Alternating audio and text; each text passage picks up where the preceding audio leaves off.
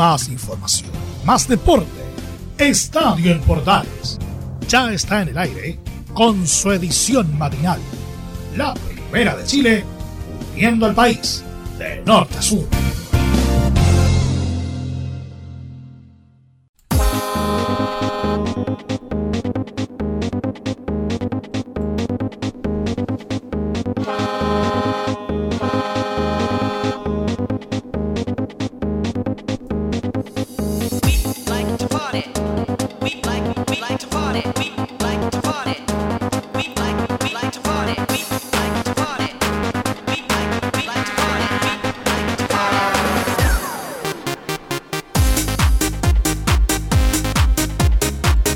Chile, bienvenidos otra vez a una nueva edición de Estadio Portales en el aire.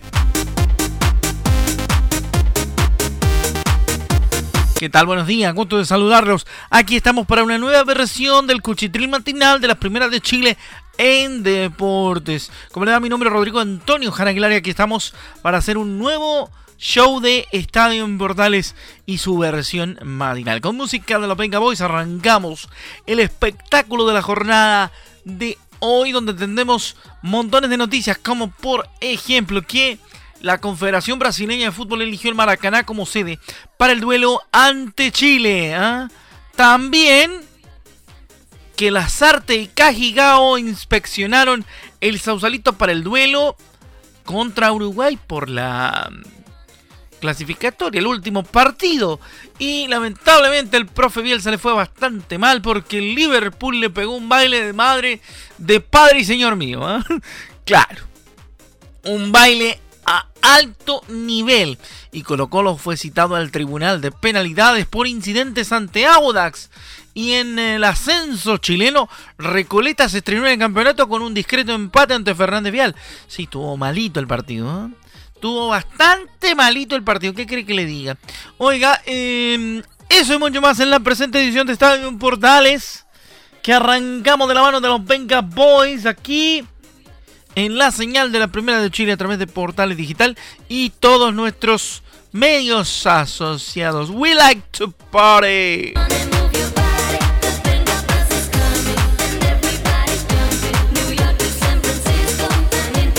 Here we go. Arrancamos entonces. Vamos a ir con temas de selección partiendo este día. Rápidamente les cuento que la Confederación Brasileña de Fútbol eligió el Maracaná como sede del duelo ante Chile. Según informó Globo Sporty, el penúltimo duelo de las clasificatorias se jugará en el mítico estadio de Río de Janeiro.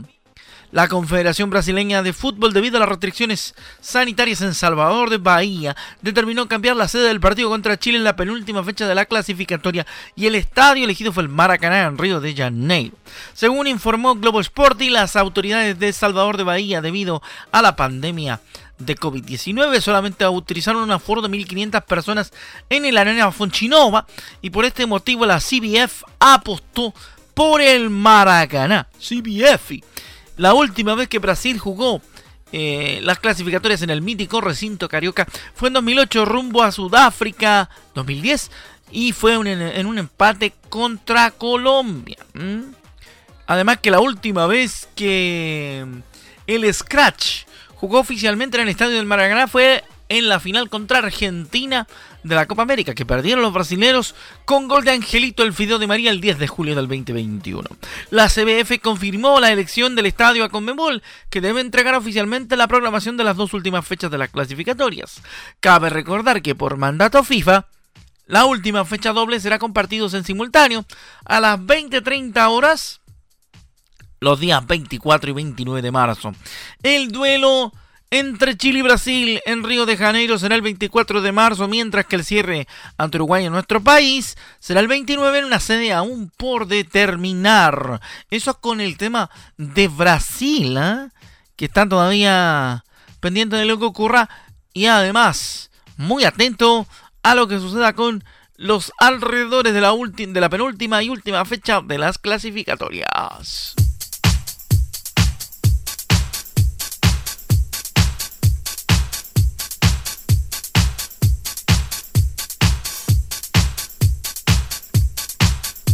Seguimos haciendo Estadio Portales edición matinal. Continuamos con temas relativos a las selección, señores.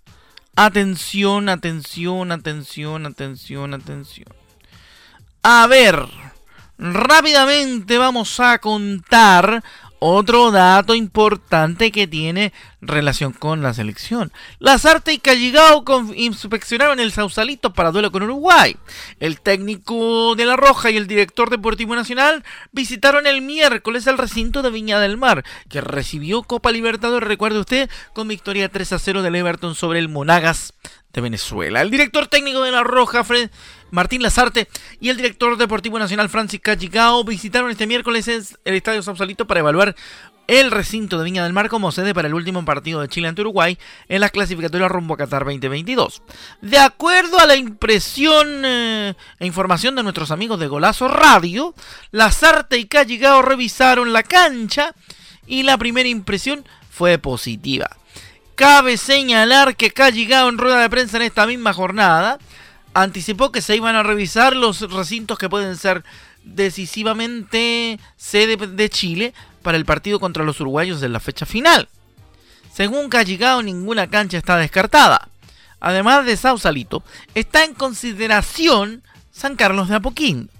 El duelo entre Chile y Uruguay está pactado para el 29 de marzo a las 20.30 horas y lo podrás seguir a través de Estadio Portales, la red de medios unidos y todas nuestras emisoras asociadas. Así que te estaremos contando la, la penúltima y última fecha con todo en la primera de Chile.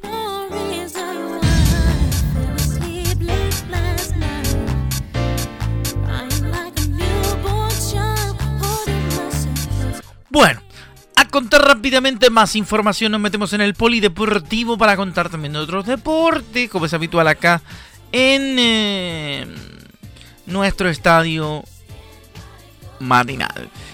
El Ministerio del Deporte inició el pago de cotizaciones previsionales de la beca PRODAR. La noticia fue anunciada por la ministra Cecilia Pérez.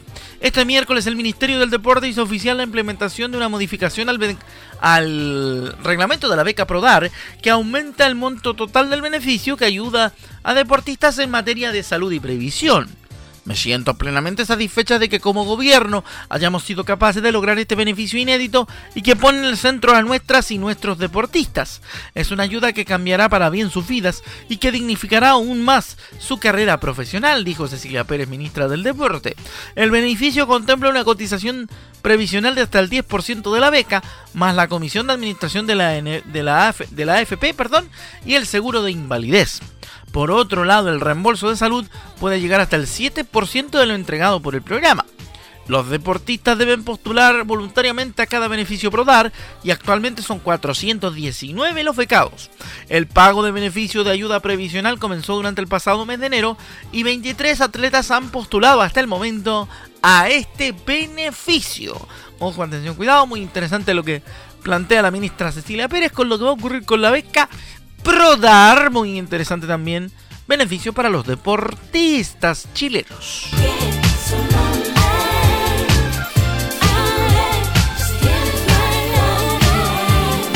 Seguimos con la página polideportiva de Estadio Portales, edición matinal.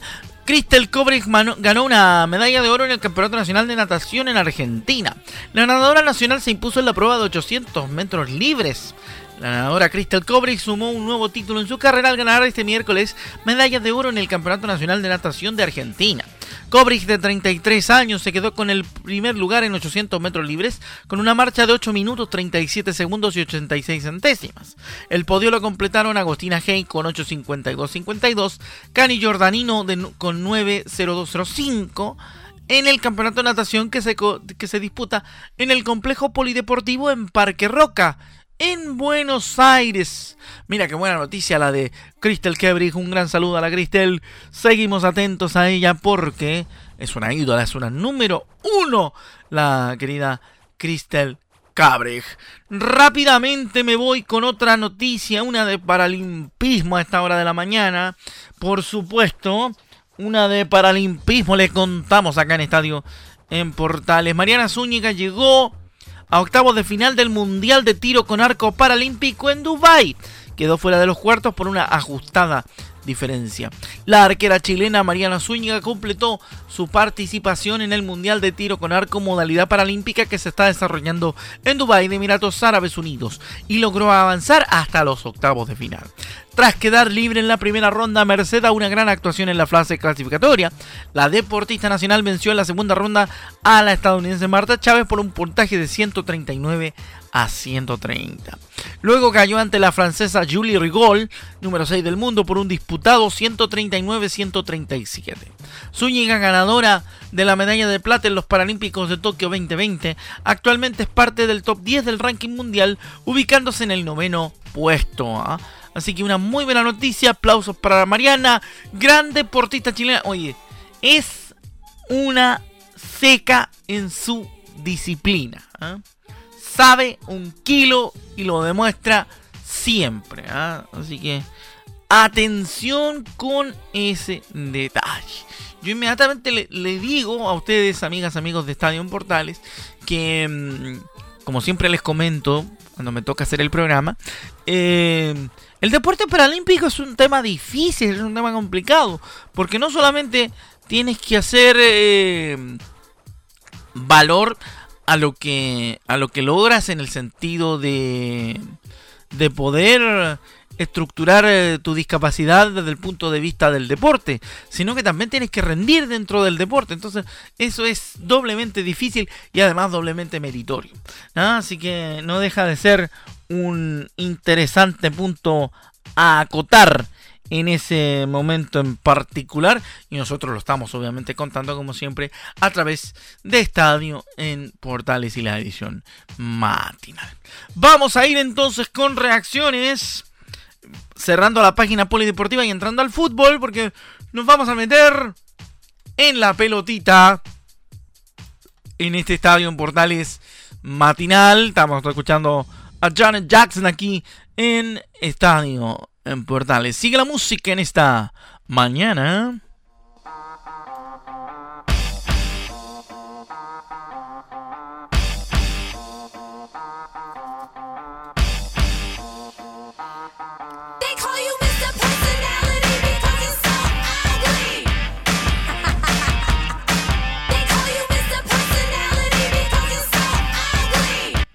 Bueno, Mr. Personality con Gillette y 20 Fingers.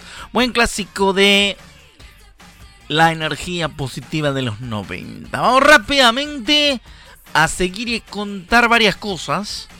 Y me voy a meter, como dijimos recién, en el fútbol. Y vamos a escuchar declaraciones del Everton ante Monagas. ¿ah?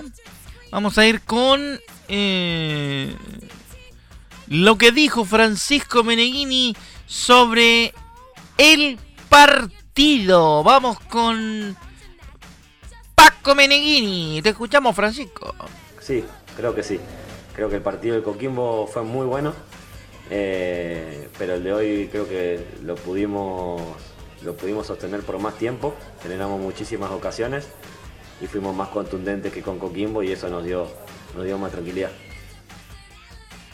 Bueno, ahí está la primera de Francisco Paco, Paqui Meneghini, así le dicen a Meneghini, siempre decimos, queríamos ganar, eso era lo principal, fuimos muy superiores, pero no nos sobra nada, dice Meneghini en la 03. Queríamos ganar, eso era lo principal, y después del partido te va marcando posibilidades. Hoy fuimos muy, muy superiores y eso nos permitió hacer tres goles, pero la, la realidad es que antes del partido lo que queríamos era ganar, no, no teníamos en mente ningún tipo de resultado porque todo nos cuesta mucho, no nos sobra nada, estamos muy bien, pero no nos sobra nada, tenemos que seguir trabajando y vamos a ir a cerrar la llave allá de, de, forma, como dije, muy competitiva ante un escenario complicado. Vamos a ir con Goleador, goleador, goleador. Vamos a ir con Di Lucas Di dijo que hicimos un gran partido y debemos cerrar la clasificación allá. Creo que hicimos un gran partido. Eh, es un resultado que te permite trabajar con tranquilidad, pero quedan 90 minutos. Eh, sabemos cómo es esto, así que hay que afrontar el próximo partido de la mejor manera para, terminar de cerrar la clasificación. Esto no está cerrado todavía. Sí, la verdad que para el delantero siempre es lindo poder convertir, eh, pero me voy contento por el trabajo del grupo. Creo que hicimos un gran partido, merecimos la victoria y, sí que te da una cierta tranquilidad para, trabajar de cara al próximo partido. Bueno, ahí está la primera de De y Vamos a escuchar otra más del goleador. Oye, realmente este tipo, este tipo sigue la en boca. ¿ah? Lucas Di Llorio es para, es para guardarlo en un marco. Dice, estamos muy contentos con la gente, es un apoyo que se siente y el objetivo es clasificar. Eh, muy contento, la verdad que se vio un estadio con muchas ganas, la gente alentando en todo momento y eso es lindo, la verdad que, es un apoyo que, se siente dentro de la cancha, así que muy contento y que se queden tranquilos que, que vamos a trabajar de la mejor manera para...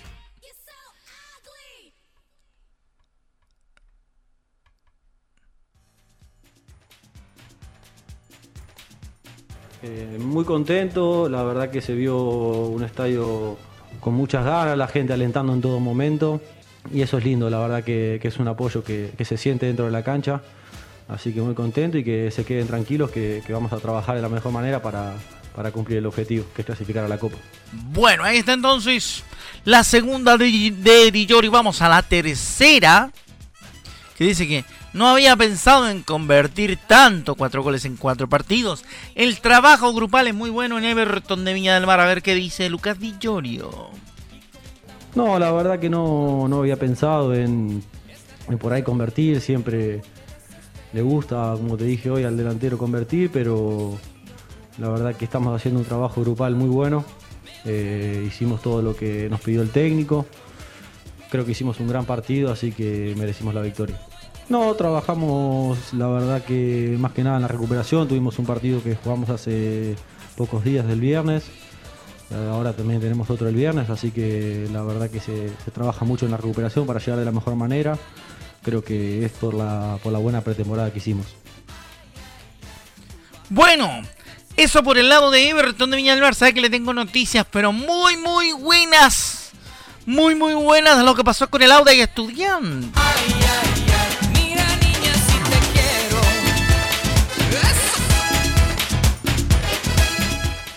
Sí, porque el equipo de la Florida hizo la primera parte de la pega y eso es muy bueno. Es bueno, como un amigo mío. Y cuando es bueno, es bueno. Ah, le ganó por 1 a 0 a Estudiantes de La Plata en un partido que tuvo unos quilombos que Dios me libre, ¿ah? Porque mm, el Audax italiano le ganó 1-0 con gol de Jorge Enríquez en el minuto 5 al cuadro pincharrata. Oiga, ¿sabe qué? Yo que soy bilardista, creo que el profe, creo que el doctor Bilardo se tiene que haber estado dando de cabezazos contra la muralla al ver lo mal, el mal partido que hizo el cuadro de estudiantes de La Plata. Fue un quilombo, pero de esos, pero terribles, ¿no es cierto? Entonces, oiga, Hubo jugadas polémicas por todos lados. En el primer tiempo, al final casi, hubo una jugada, pero espantosa, porque el árbitro Ferreira, el uruguayo, eh, anuló un gol al estudiante de La Plata casi al final de la primera mitad, porque incluso Marianito se enojó. Estaba relatando Mariano Clos, se enojó. Le gritaba a Seneme, Seneme le decía, Cené no se lo sabe, porque dice, hay dudas en el partido luego de que reclaman un gol como válido en estudiantes, pero en la jugada del árbitro uruguayo Ferreira toca el silbato para detener las acciones. Así que directamente le anularon un gol a estudiantes. ¿Ah? Ese es, esto es lo que se llama en, en estricto lunfardo argentino un flor de bolonquia. ¿Ya?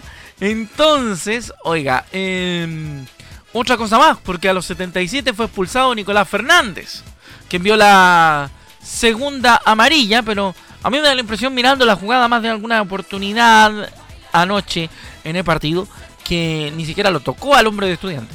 Y ahora el Audax y después en el minuto 81 se quedó con, con nueve jugadores el Audax, porque Fabián Torres dio una roja directa por un golpe sobre uno de los estudiantes del, de uno de los delanteros del, de los pincharratas. Por el lado de estudiantes, en el minuto 91 fue expulsado uno de los cambios, Alan Marinelli, en el minuto 91. O sea, un partido de copa por donde se le mire. Así que bien por Audax que derrotó por la mínima a Estudiantes de La Plata. Y como digo yo, hizo bien la pega para arrancar la Copa Libertadores.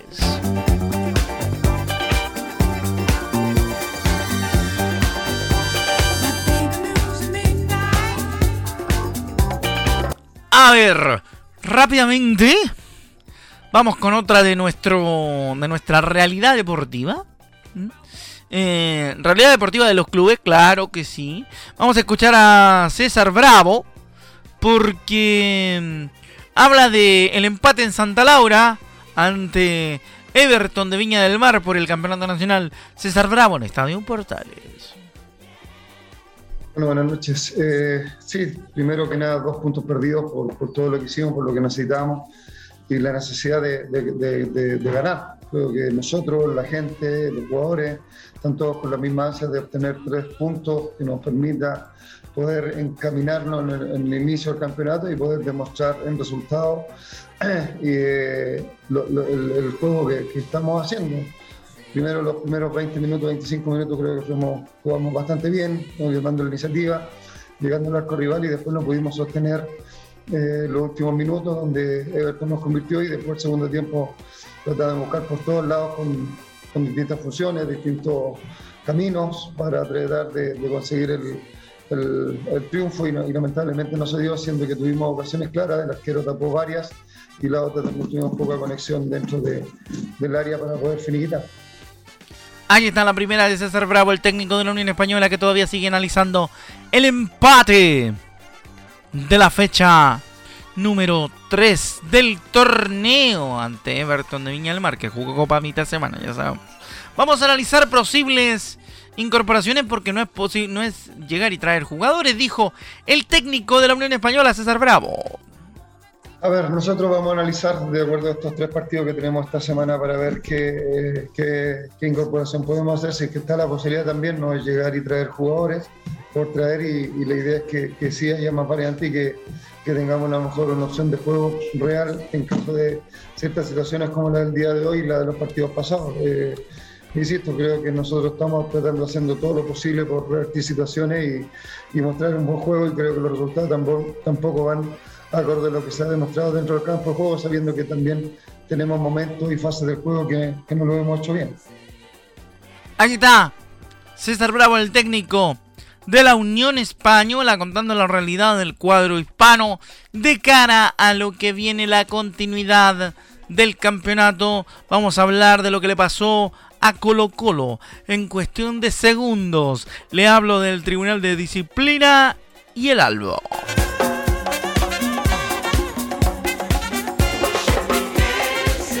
Hoy día en la mañana me siento Tony Manero. Saludos para ti, para ti, para ti y para todos los demás.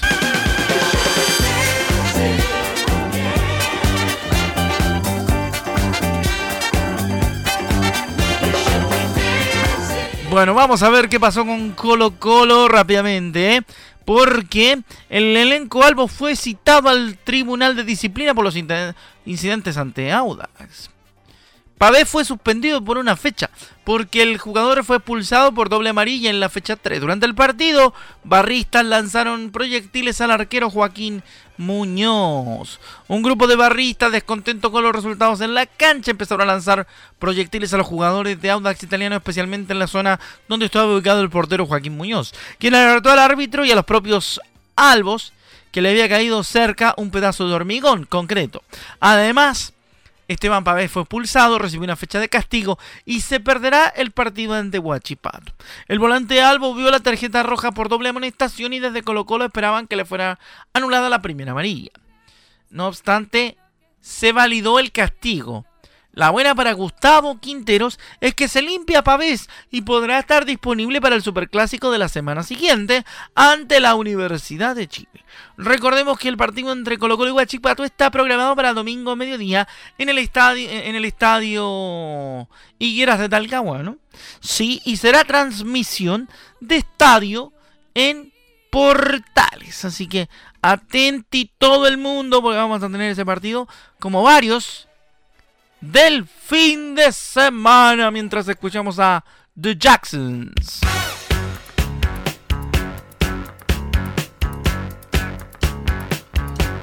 Así con el popú.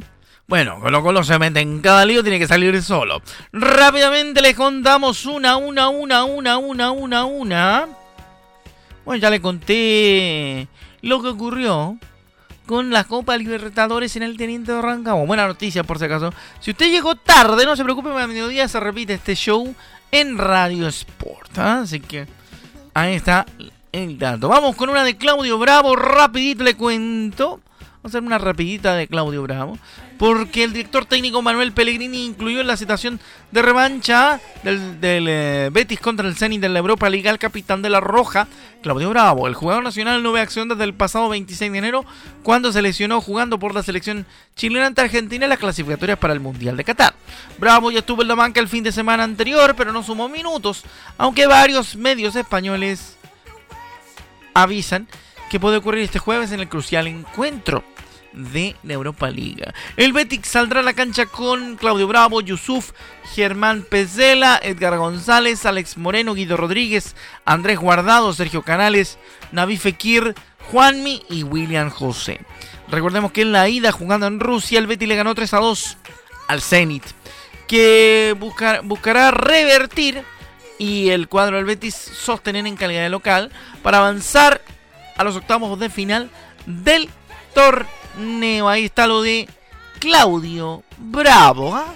Que se lo íbamos a contar a través de Estadio Portal. Y vamos a cerrar con una noticia mala para los bielcistas, entre los cuales me incluyo, por supuesto que me anoto en el team de los bielcistas. Habrá alguno de mis compañeros de Estadio Portales que estará matándose de la risa como es tradicional. Hay algunos que se ríen de todo en nuestro equipo, pero bueno, em, Liverpool aplastó al lead de Bielsa y mantuvo la presión en la Premier. Los Reds quedaron a tres puntos de distancia del líder Manchester City. El equipo del loco sigue complicado con la posibilidad de descender. Porque hubo una exhibición de buen fútbol el miércoles en Anfield y Liverpool le ganó 6 a 0 al Leeds de Marcelo Bielsa en duelo pendiente por la fecha 19 de la Premier League, resultado que lo dejó a 3 puntos del líder Manchester City. Sin mayores dificultades, el primer gol llegó a los 15 minutos mediante un penal de Mohamed Salah, mientras que el mismo egipcio le dio una asistencia a Joel Matip para el segundo tanto a los 30 y nuevamente se encargó desde los 12 pasos de poner el tercero a los 35. Pese a que los dirigidos por el loco mostraron algo más de resistencia en la segunda mitad del compromiso, eso no bastó para que Sadio Mané anotara por partido doble a los 80 y a los 90 a favor del local, cerrando el resultado del neerlandés Virgin van Dijk en el minuto 93. Gracias a esta clara victoria, el Liverpool sumó 60 puntos en el lugar de la tabla, manteniendo la presión sobre los ciudadanos que están en la cima del certamen. Leeds, en tanto, no ha podido despegar del puesto número 15 con 23 puntos a solo 3 de caer en los puestos del descenso. Vamos, profe, le hacemos el aguante. Los de siempre le hacemos el aguante al maestro. Así que todo el empuje para el profe Marcelo Bielsa antes de que le caigan las campanas del descenso.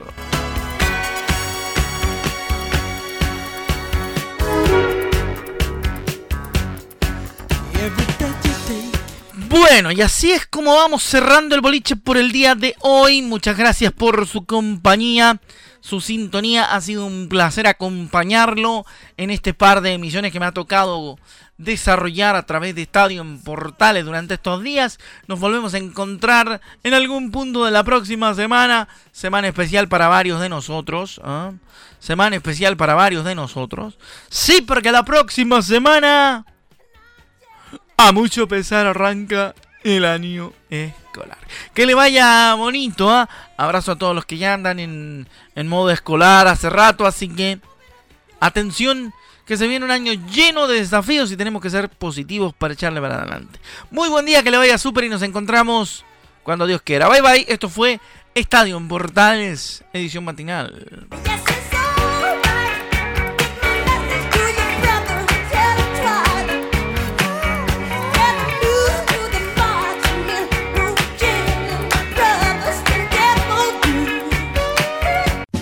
Más información, más deporte. Esto fue Estadio en Portales, con su edición matinal. La primera de Chile, viendo al país de norte a sur.